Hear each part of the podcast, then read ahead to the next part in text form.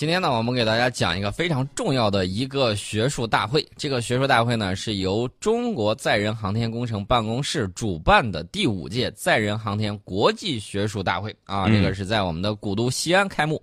那么都来了哪些专家呢？我们一看啊，这个专家就比较多了啊，杨利伟啊，王亚平啊，还有这个德国的一些中外呃，德国的一些这个航天员，还有这个欧盟的一些航天员，以及跟西北工业大学的青年学生呢进行了这种互动交流。来的这个专家，我一看啊，这个国家知识产权局的啊，教育部的人力资源部的，然后这个中科院的中国航天科技集团有限公司的中国航天科工的。呃，除了这些之外呢，法国、德国、乌克兰等国家的这种航天专家，还有中国载人航天工程的这个专家啊，都到这边去。还有这个专门特邀的这个代表，规模很大啊，规模非常大。先给大家说一下这个会议是什么样一个规模。这个是我国载人航天领域水平最高的一个会议，呃，每两年举办一届。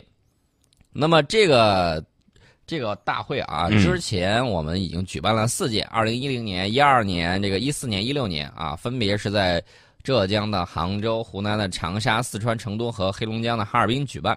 那么这次大会呢，仍然是以国际会议的这种形式召开啊，由西北工业大学和载人航天编辑部共同承办。呃，西北工大呢和我们学校原来是挨挨着啊，我们经常进去串门儿。这个学校里头有很多好玩的东西可以看啊，学生们经常玩的都是火箭呐、飞机啊，嗯，那里头摆了很多的各种各样的那种过去的这个，特别羡慕啊，比较羡慕。这个中国载人航天工程呢，已经全面进入空间站的这种时代，呃，我们要具体了解一下这次他们都有什么样的这种新的成果，让大家去看。呃，首先呢，大家可以去看我们的天河号空间站的核心舱啊，这次大会公布了一个。好消息就是这个，呃，核心舱会以一比一的这种实物形式，就是工艺验证舱，参加下个月在珠海举办的珠海航展。嗯，其实就是升上天的是什么样，这个我们展出的基本上就是这个样啊。这个也是中国空间站工程的首次对公众的开放。呃，从这个地方我们就了解到，中国的空间站额定成员是三人啊。虽然它这个叫天河号空间站，但是我觉得还是我们的这个。天宫啊，嗯啊，就是我们凌霄宝殿那种感觉。这个额定成员是三个人啊，也就是说有三个这个成员在这儿常驻。那么成组轮换的时候，最多可以卡呃支持六个人，就是最多里面可以待六个人。然后反正常住的就是三个人。这六个人真的在天上可以说是这个像神仙一样啊，天兵天将样的感觉。那么建成之后呢，它就会成为我们长期在轨稳定运行的国家太空实验室。这个基本构型呢，简单给大家说一下，它有这个核心舱，有实验舱一，还有实验舱二。这个每个舱段规模是二十吨级的啊，这个组到一块儿呢，时候就比较大了。那么核心舱呢，包括这个节点舱、生活控制舱啊，这个生活控制舱呢又分成大柱段和小柱段。呃，说白了就跟咱们那个套间啊，有客厅，有这个卧室，然后呢还有有主卧，有次卧，就这种感觉。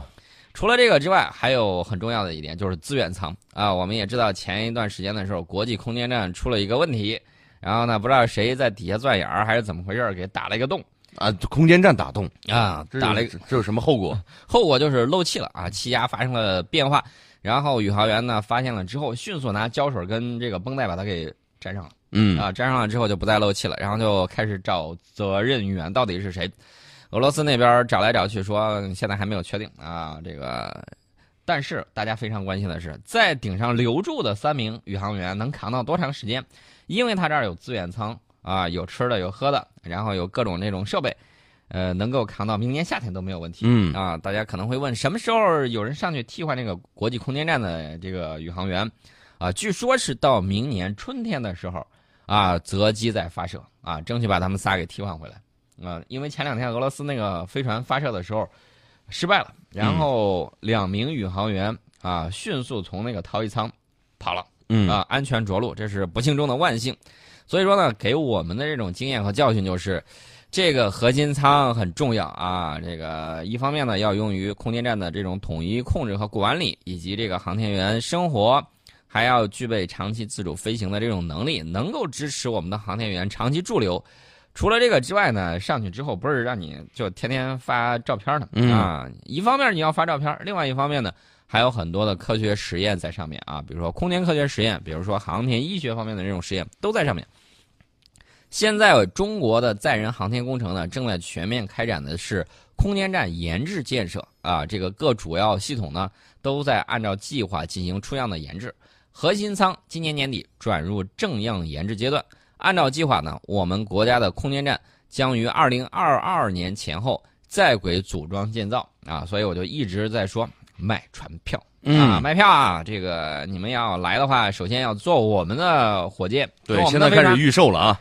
上去，上去之后，你在这儿待着，这个是长时间了，你消耗很多东西啊。是，呃，这个都需要门票的。而且到二零二二年，我们头顶上的空间站可能就这一个了吧？啊，对对对，人类的空间站可能就剩我们这一个了。不知道国际空间站是否还会延寿到多长时间？嗯，呃，具体看情况。另外一点呢，大家也要注意，俄罗斯在卖这个船票的时候可是相当的贵啊，一个座位七千五百万啊，一个座位就这么多啊，贵的时候八千五百万美元啊。上去看一圈嗯，对，上去工作一段时间啊，这个是相当的昂贵的。所以说呢，大家不要觉得这个，啊，这个东西没有用，这个东西创造效益可比你这个蹬自行车要快的太多了啊。我们接着说我们的这个航天工程啊，这个航天工程呢，这个我看到这个大会里头有很多新动东东西，我们要找这个点。还有一个这个报告，这个报告叫《新一代载人飞船及研究进展》啊，这个报告里头就显示。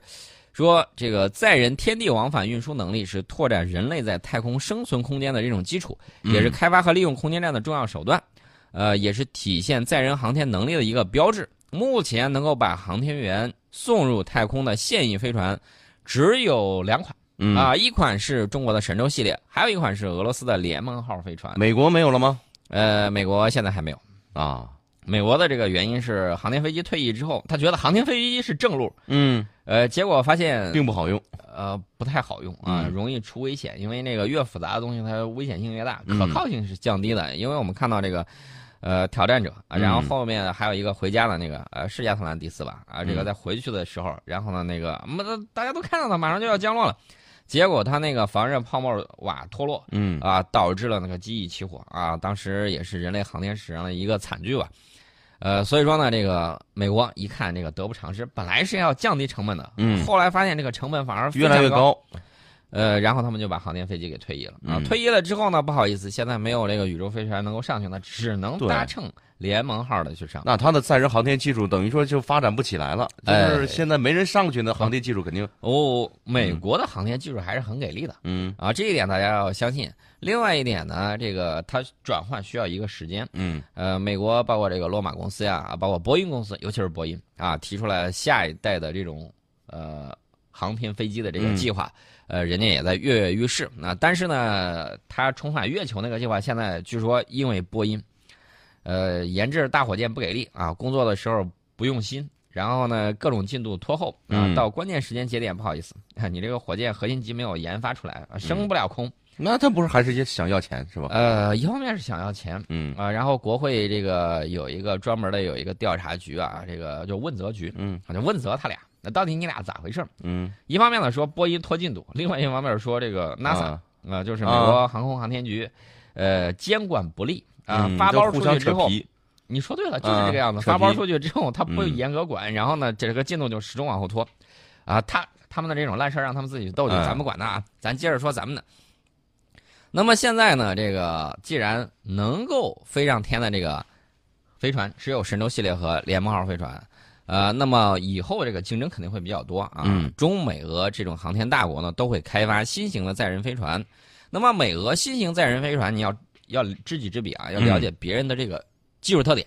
它这个技术特点就是上下行这个货运能力会更大啊，这个成员人数直接增加到七个人。啊，七个人呢，这个就是比较厉害的，多了，要求更加可靠、更加安全。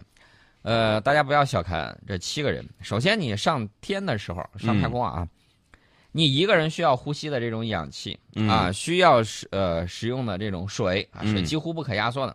还有你这个食品啊等等一系列东西，光生命保障这一块我们就简单就说这三样。对，它都需要啊，这个成几何级的往上。是，你看上去多少人多少天，对吧？多加一倍的人，你或者一倍，现在三个，以后七个，这个就是一倍多一点。对，呃，这些就需要你这个船，第一更大，嗯，第二呢，这个技术更好，而且要求更加可靠。你保证七个人跟保证个人不一样。太空的这个数字稍微多一点点、少一点点，可能就是到了上面就影响就特别大了。对影响非常的大，而且你还要考虑到这个荣誉度。嗯。啊，就万一你看出现这个空间站上啊，嗯。比如说这个想去换班了啊上不去了，嗯，那怎么办呢？它一方面它可以通过货运飞船给上面补给物资嗯。啊，这个顶上的人你下不来，你总得这个有吃有喝吧，对吧？它可以去补给。另外一方面呢，这个也要考虑到，就是说万一再出现一些什么样的这个情况，嗯呃，怎么办？怎么把人给弄下来？你不能眼睁睁的看着三个在上头始终下不来吧？对吧？对啊，都要考虑到。那么我们的这个新一代飞船会是什么样子呢？我们计划是依托长征五 B 运载火箭开展飞行实验，对新一代的这个载人飞船的高速载入返回控制、热防护以及群散回收等关键技术呢进行飞行验证。未来我们的载人登月以及深空探测任务呢，需要以更高的速度返回。所以说呢，对我们返回舱的这个气动外形、防热结构以及返回控制提出了更高的这种要求。那么，基于模块化设计的中国新一代的载人飞船呢，要解决哪些问题呢？一方面是要满足近地空间、载人登月、载人深空探测等多任务需求之下，实现这个飞船平台的通用化设计啊，就是说你这个船啊，在这个上面也可以用，在那个上面也可以用。那么，按照初步的方案呢，我们的这个新飞船呢，要采用返回舱和服务舱这样的两舱构型。返回舱就是这个航天员的座舱啊，用来保障航天员的这种生命安全，同时呢，也是全船的指令中心，并且承担载入地球大气层返回地球的这种职责。服务舱呢，会提供轨道机动动力啊，说白了就是发动机在那儿了。然后呢，还有轨道飞行能源啊，也在那儿。啊，就是说，一方面要储备这个燃料，另外一方面呢，比如说机动变轨啊，比如说你想要这个，呃，换一下方向，调一下姿态，那就靠这个服务舱了。有了新飞船，我们还需要更加安全、更加高效、运载能力更强的这种火箭。呃，载人航天总体研究论证中心的主任张海莲呢就透露，新一代的载人运载火箭将充分利用长征五、长征七等新一代运载火箭的这种技术成果和研制经验。呃，初步的这种方案主要指标包括对，呃，对于这个近地空间的这种运营任务，近地轨道运载能力大概是十到二十吨啊。那么对于载人航天后续任务的话，地球转移轨道运载能力不小于二十五吨，或者是近地轨道七十吨。大家想一想，七十吨呐，你把它送到天上去，嗯，很高的，而且很远的。对，就是一下蹦那么远。对，而且呢，我告诉大家，由于化学能推进技术的这个局限。嗯，我看到这次大会上，终于有一个科学家提出来了一点啊，这一点我很兴奋。什么？这个跟《三体》就比较接近了。他、这个是西安交通大学的副校长王铁军在会上提出的。他说，核能是提升航天器性能的唯一可行方法。嗯，他说，西安交通大学已经在相关领域已经自主开发了包括空间热离子堆、空间热管堆、空间液态金属堆等三套设计分析平台。还逐步完成了小型核电源集成试验平台、热核推进系统设计等等，这个就比较厉害了啊！但是我要告诉大家，离着三体的这个可控核聚变嗯发动机，呃，还比较远，这个应该是链式反应的，嗯啊。但是大家也看到，热核推进系统设计啊，人家也是在研究的，嗯所以我觉得这个西安交通大学提出来的这个方案，提出来这个观点，我还是非常赞同说，要是未来这个核聚变真的变成可控的一个燃料可以使用的话，那么对于宇宙太空的探索，那简直是质的飞跃。啊，绝对是质的飞跃。昨天有一个朋友在微信上给我们提问说：“你老说这个热核发动机，三体上也讲了，啊，呃，它这个到底跟现在这个东西有什么不一样？”然后简单跟你说啊，这个、嗯大家都知道原子弹跟氢弹，对，原子弹链式反应、嗯啊，然后这个氢弹呢是聚变反应，能够释放更大的这种能量。但是呢，原子弹这种链式反应是可控的、嗯。啊，就是原子弹你让让它不可控的时候，它就炸成原子弹；你让它可控，它就是核反应堆。嗯。慢慢的释放能量，然后呢，这个核电站呀核电站就可以使用，嗯。包括这个核潜艇啊，包括我这个航空母舰呢，嗯。就可以使用链式反应堆。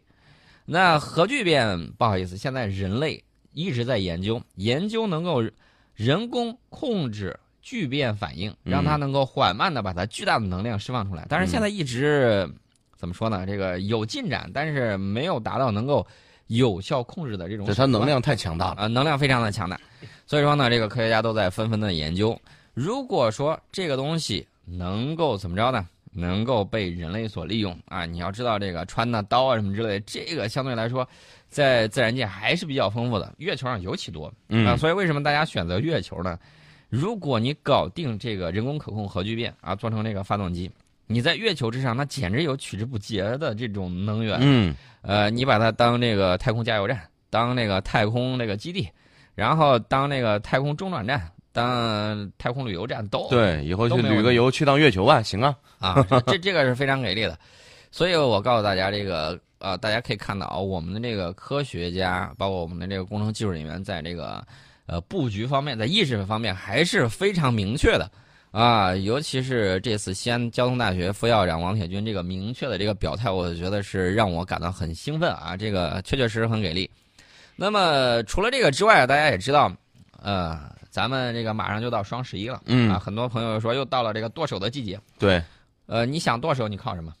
靠流啊，对，靠物流，嗯啊，得有钱，对啊。那我们今天跟大家谈的是这个太空，那肯定是未来我们要在太空建设物流中心。是太空物流中心怎么怎么建设？这个是中央军委装备发展部原副部长张玉林在报告里面提出了一个非常引人注意的概念，嗯，发展地月空间。啊，所谓地月空间，就是指从地球低轨道开始的近地空间，再加上月球以及月球周边区域的广阔太空领域。月球这个离地球最近的地外空间呢，因为跟地球的这个地质构造是比较像的啊。月球的这个物产资源跟地球的发展也很匹配，也就是说，这个地球的资源一方面你可以开发，另外一方面呢，你也可以开发月球的啊。说不定以后研究出来，哎，月球有什么新东西，哎。地球特别适用啊！大家发现月球上有水冰，这就解决了一个大问题。而且呢，我们有专门的这种实验，什么实验呢？就是，啊，北航的，北航的这个是有一个实验是什么呢？是把这个他搞了一个半埋式，嗯，呃，半埋式就是地下结构的这种月球，不能叫月球舱，应该叫月球实验室。月球有什么用？有什么用？人可以在顶上常住啊。然后它半埋是大部分在这个月壤底下，呃，月球度假村，呃，差不多是这个概念。然后呢，科学家们就可以在上面进行这种包括育种啊，嗯，包括种植蔬菜啊，包括长期在上面居住，嗯，它一设计你在上头至少要待个半年哦，能待那么长时间？这个就比较好玩了啊，能待很长时间。它为什么半埋到这个月壤底下呢？一方面呢，可以防备空间的这种辐射啊，靠月球土壤把这个辐射拦截一下。嗯，另外呢，它。半埋露出来这个地方可以这个吸收太阳光啊，给这个我们的这个东西充电，然后还可以干什么呢？还可以这个吸收太阳光给我们的这个植物，然后让它长出来。嗯，呃，当然了，这个太空上的这个植物呢，你没得挑，没太多的这个。它会不会说像这个科幻片里面演的一个番茄长得跟西瓜一样大？呃，这种这种可能性 啊，有这种可能性。在微重力环境下，有些东西都长得特别大，而且这个麦穗啊。麦穗儿它就多长好几个穗。那我要上月球能再长长高点吗？会，一定会的啊！因为没有地心引力的这种影响，你的这个各个关节都会长长。再拉开一些。你要回来的时候，啊，我又我缩回来了。地球重力还把 你大气压又压回来了。哎，这个东西呢，过程比较痛苦啊。那算了，我们还是讲讲别的东西吧。还是讲一些这个靠谱一些的啊。呃，这个现在呢，有很多人说要重返月球，比如说美国，有人说该走向火星，哎，再比如说美国，嗯啊，其实呢，甚至有观点认为要走更远的这种深空，比如说我们到这个土卫二上去，对，啊，这个走走出银河系，可能吗？很多航天人呢就注意到，啊，相比几十年前就实现了这种载人登月，嗯。如今的人类载人航天事业在很大程度上出现了一些倒退啊，这与它越来越得不到社会大众的这种支持有关。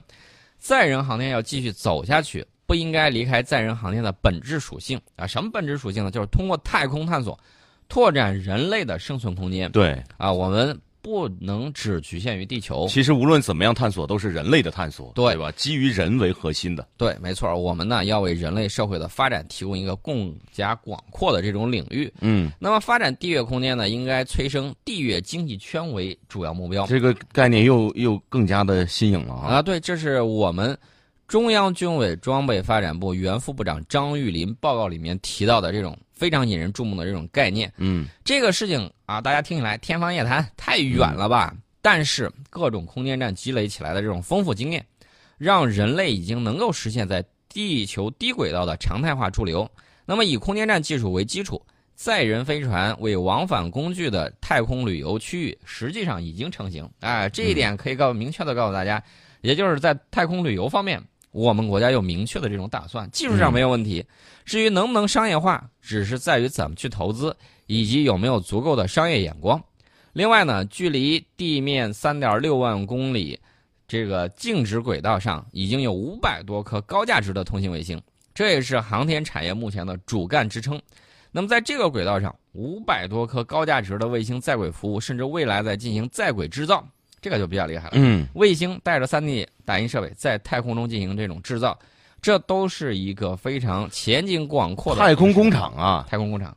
我的天啊！你看这个，大家可以看到啊，这个想法是非常棒的。而且呢，呃，如果人类开发地月空间，可以把月球呢看成一个资源基地，比如说在这个地球与月球之间的这种稳定平衡点、拉格朗日点进行物资的这种集散，就可以把它看成一个物流中心。那么地球静止轨道呢，就是一个潜在的工业园区。所以你会看到我们的科学家、我们的这个专家学者，嗯。这个脑洞不是一般的大，对。啊开的非常的大。在月球上建工业园区，对。啊在太空上，对，在就在太空，在这个拉格朗日点嗯。这个地球静止轨道，呃，再把工业园区放在这个上面，这个是非常大胆的这种想象。我觉得得休息一会儿。呃，这些这个脑洞有点大都是创新啊。唯一的限制就是有一点，就是从地球进行资源补给，代价代价比较大，但是在嗯地月空间，这个问题就可以得到解决。是，那么各位刚才宋老师讲到的这些东西啊，就是还得有一段时间消化消化，给各位一点时间，也给我们一点时间消化消化。一会儿广告之后马上回来。